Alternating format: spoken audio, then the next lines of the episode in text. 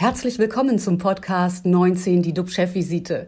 DUB-Unternehmerverleger Jens de Boer und der Chef der Essener Uniklinik, Professor Jochen Werner, reden Tacheles über Corona, Medizin und Wirtschaft. Immer 19 Minuten, immer mit einem Gast. Herzlich willkommen zur Chefvisite.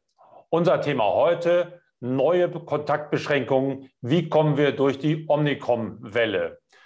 Wie immer mit an Bord mein Kollege und Experte Professor Dr. Jochen Werner, Chef der Uniklinik in Essen. Moin, moin, lieber Jochen. Moin, moin, lieber Jens. Moin, moin, lieber Herr Montgomery, liebe alle. mein Name ist Jens de Boer. Ich leite den Medienverbund Chefvisite. Keine Schulschließung, kürzere Quarantäne. Über diese Vorschläge beraten morgen die Länderchefs mit Kanzler Olaf Scholz. Denn die Omikron-Welle rollt heran.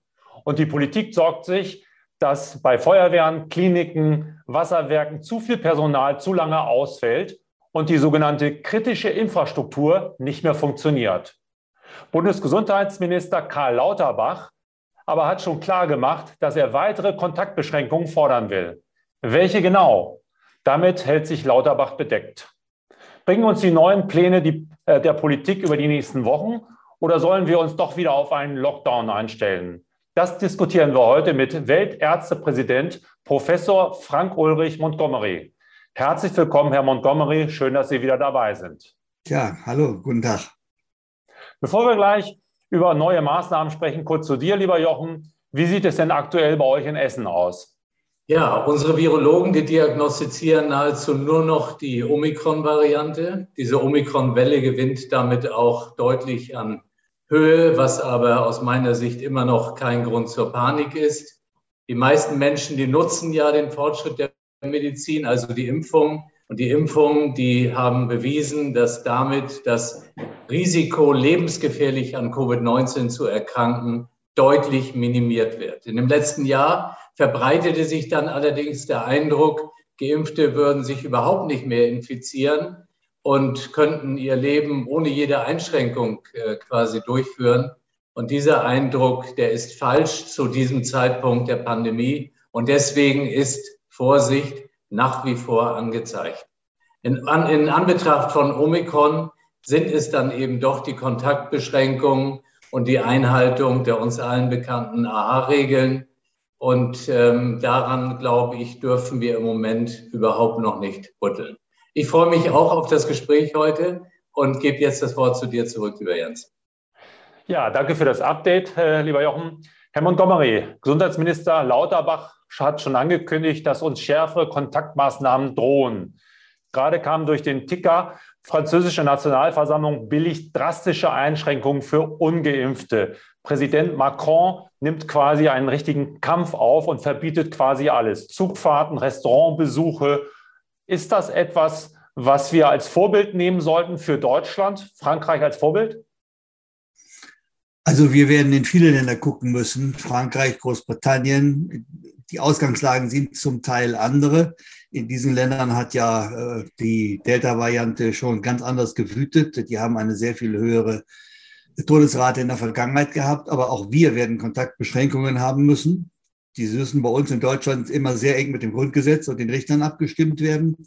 Aber ich glaube auch, dass wir äh, zu mehr physikalischen Behinderungen des Transports von Viren kommen werden. Und das fängt an mit Masken und hört auf mit dem Verbot, äh, in bestimmten Situationen sich zu treffen. Äh, wir haben Gott sei Dank eine einigermaßen vernünftige Bevölkerung. Wir reden ja immer von dem Viertel der Unvernünftigen, aber die drei Viertel wirklich Vernünftigen vergessen wir dabei.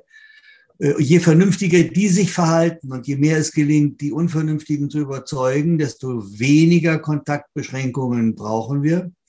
Aber ich äh, teile die Auffassung von Herrn Lauterbach, ähm, ganz ohne werden wir nicht davonkommen, denn im Moment steigen die Zahlen dramatisch.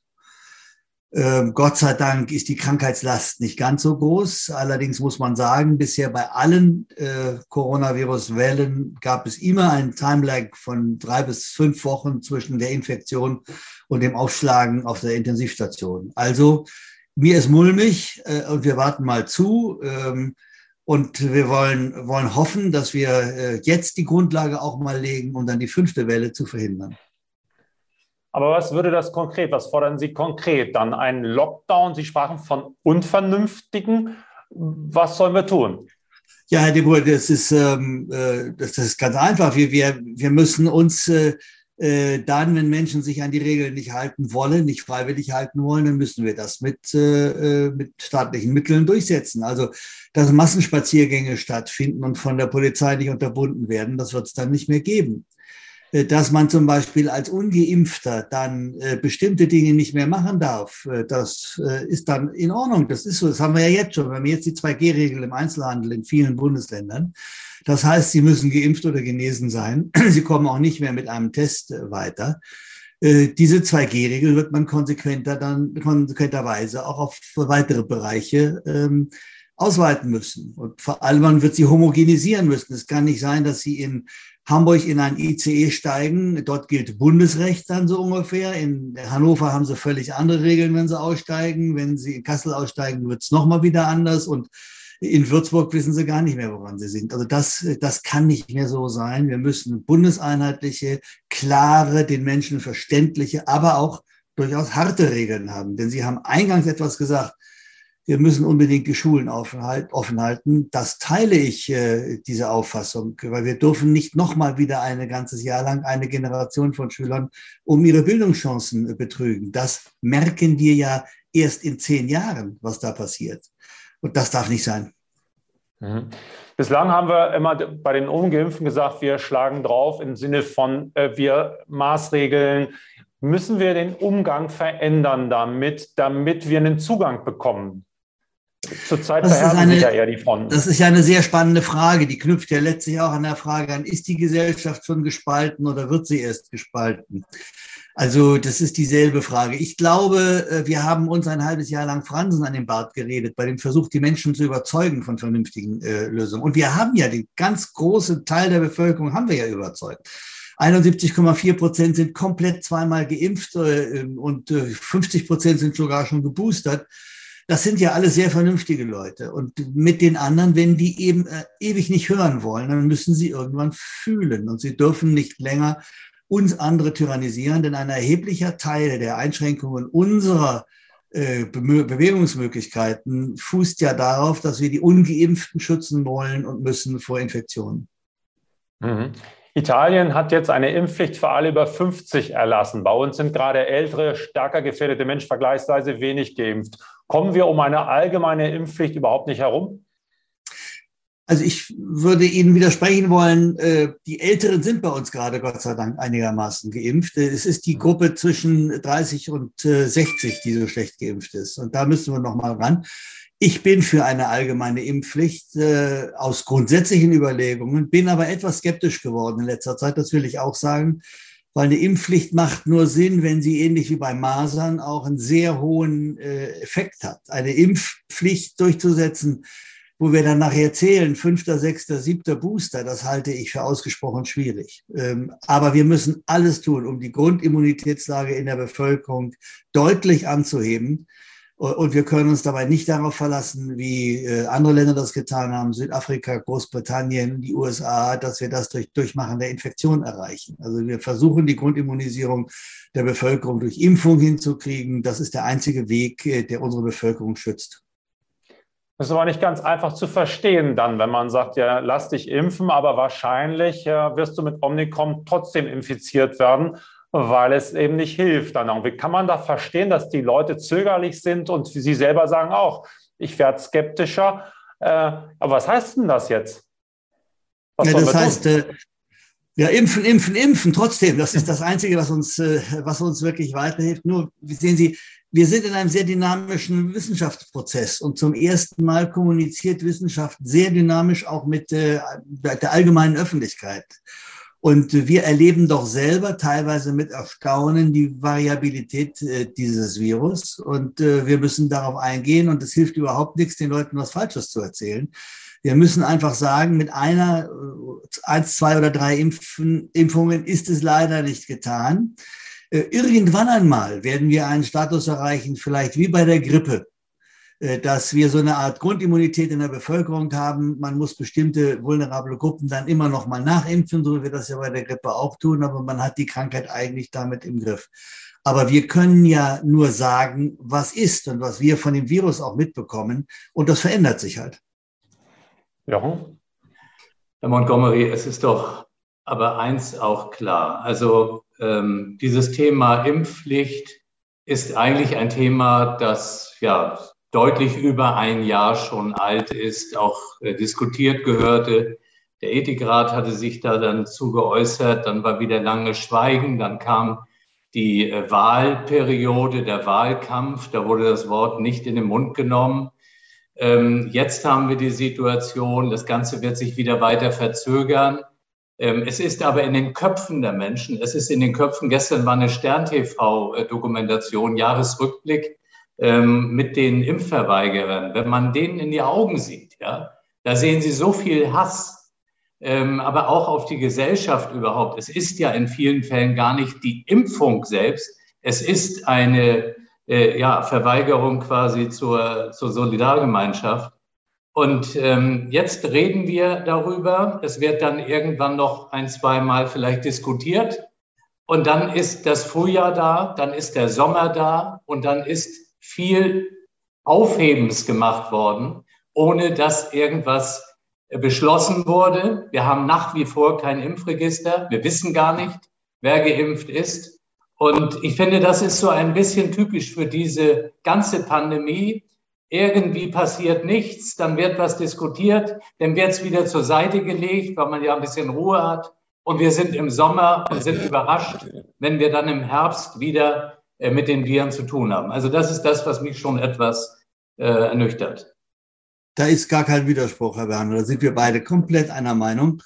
Äh, ich finde es auch teilweise wirklich schlimm. Der Bundestag hat ja sehr beklagt, dass in der Vergangenheit viel direkte Überverordnung der Länder gemacht worden ist unter Umgehung des Bundestages. Jetzt hat er das alles an sich gezogen, aber ich finde, nichts geht schneller und nichts wird besser dadurch alleine. So sehr ich äh, äh die, die, die, die Kräfte und die Macht des Parlaments respektiere.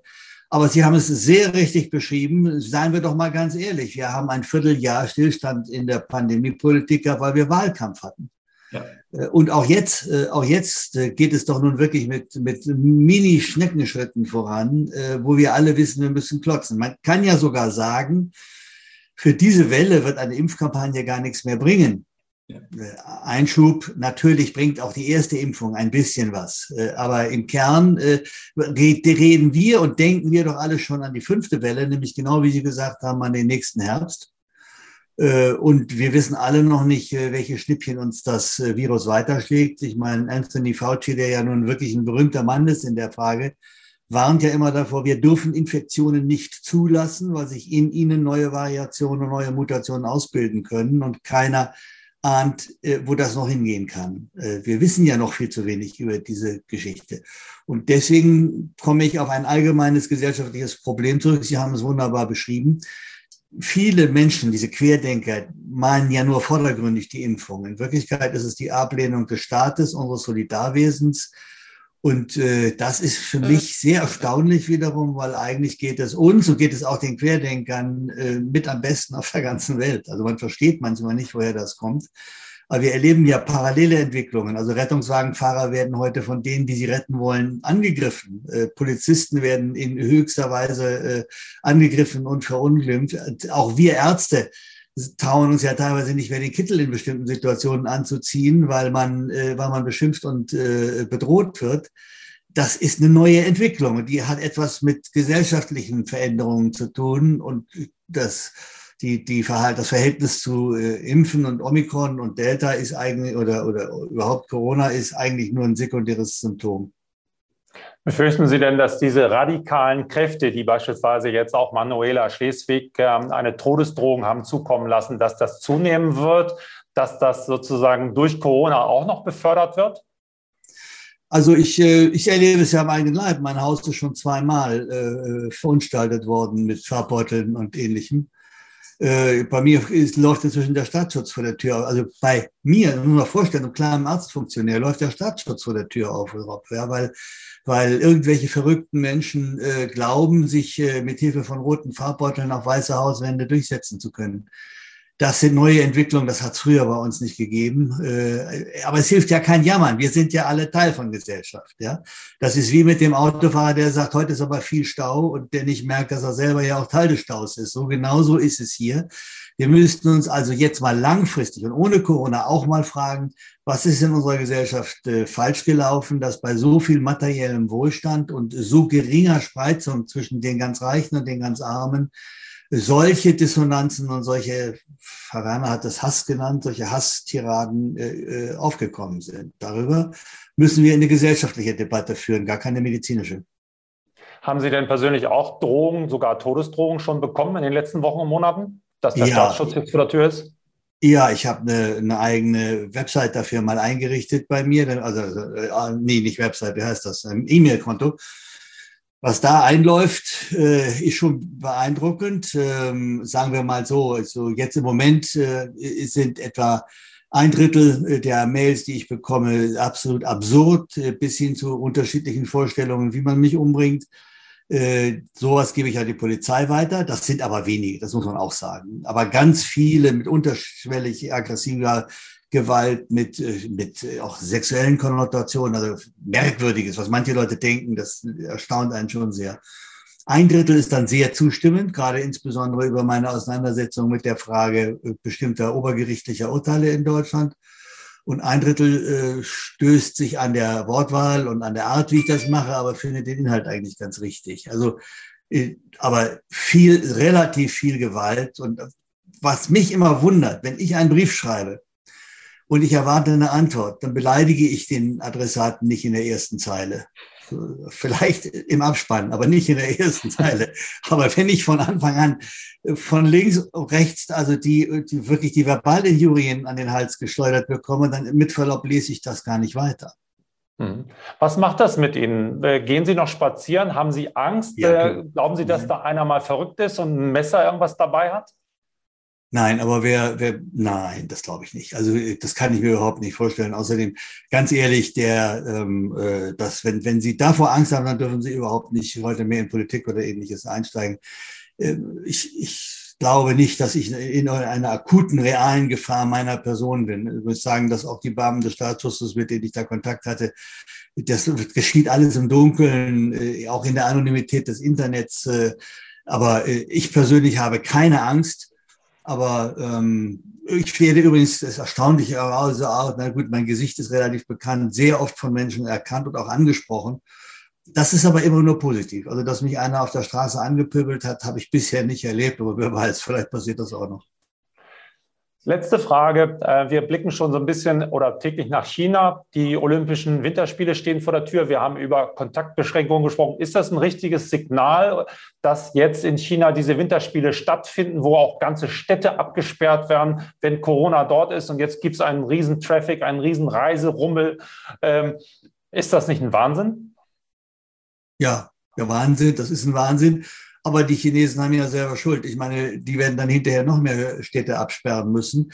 Äh, die chinesische Taktik mit dem autokratischen Regime führt ja zu gewaltigen wirtschaftlichen Verwerfungen. Also China war ja gewohnt, zwei, drei, zweistellige Zuwächse am Bruttoinlandsprodukt zu haben. Die haben jetzt auch einen Rückschritt teilweise. Die haben auch wirtschaftliche Probleme. Ich finde übrigens ehrlich gesagt da die Klimaauswirkungen, die Absurdität äh, in einem schneefreien oder weitgehend schneefreien äh, Land wie die Umgebung rund um Peking in Winterspiele zu machen, um sich dann äh, erstmal unter irrsinnigen Umweltsünden da Schnee zu schaffen. Das finde ich letztlich viel schlimmer. Ähm, die Folgen ansonsten wird ja China aushalten müssen was Corona angeht. Und so radikal, wie die sind im Einschränken, weiß ich gar nicht, wie die dann plötzlich zwei Wochen lang äh, lieb und freundlich und offen sein wollen. Das werden die, glaube ich, nicht hinkriegen. Äh, ich finde, man muss da aber auch Konsequenz zeigen. Und ich fand es auch sehr gut. Es sieht ja wohl so aus, dass der, äh, der Tennis-Weltranglistenspieler Nummer eins, der Djokovic, aus Australien wieder ausgewiesen wird, äh, weil er sich mit irgendwelchen Sonderbedingungen versucht dort äh, in das Turnier einzuschleichen, obwohl er nicht geimpft ist, das finde ich richtig. Wir müssen Konsequenz zeigen. Wenn der Staat nicht konsequent ist und äh, deutlich ist und auch das tut, was er sagt, was er tun will, dann äh, kriegen Leute wie Aluhüte oder Querdenker Oberhand. Vielen Dank für Ihre Einschätzung, Herr Montgomery. Und auch bei, bei dir, lieber Jochen, vielen Dank für deine Insights. Die Chefvisite ist für heute vorbei, aber wir halten Sie morgen wieder auf dem Laufenden, liebe Zuschauer. Kommen Sie rein, klicken Sie rein. Wir freuen uns auf Sie. Bleiben Sie gesund und äh, Tschüss aus Hamburg. Und aus Essen. Tschüss. Das war 19 die DUB-Chefvisite als Podcast. Die Videos dazu gibt es auf watz.de und auf dub-magazin.de.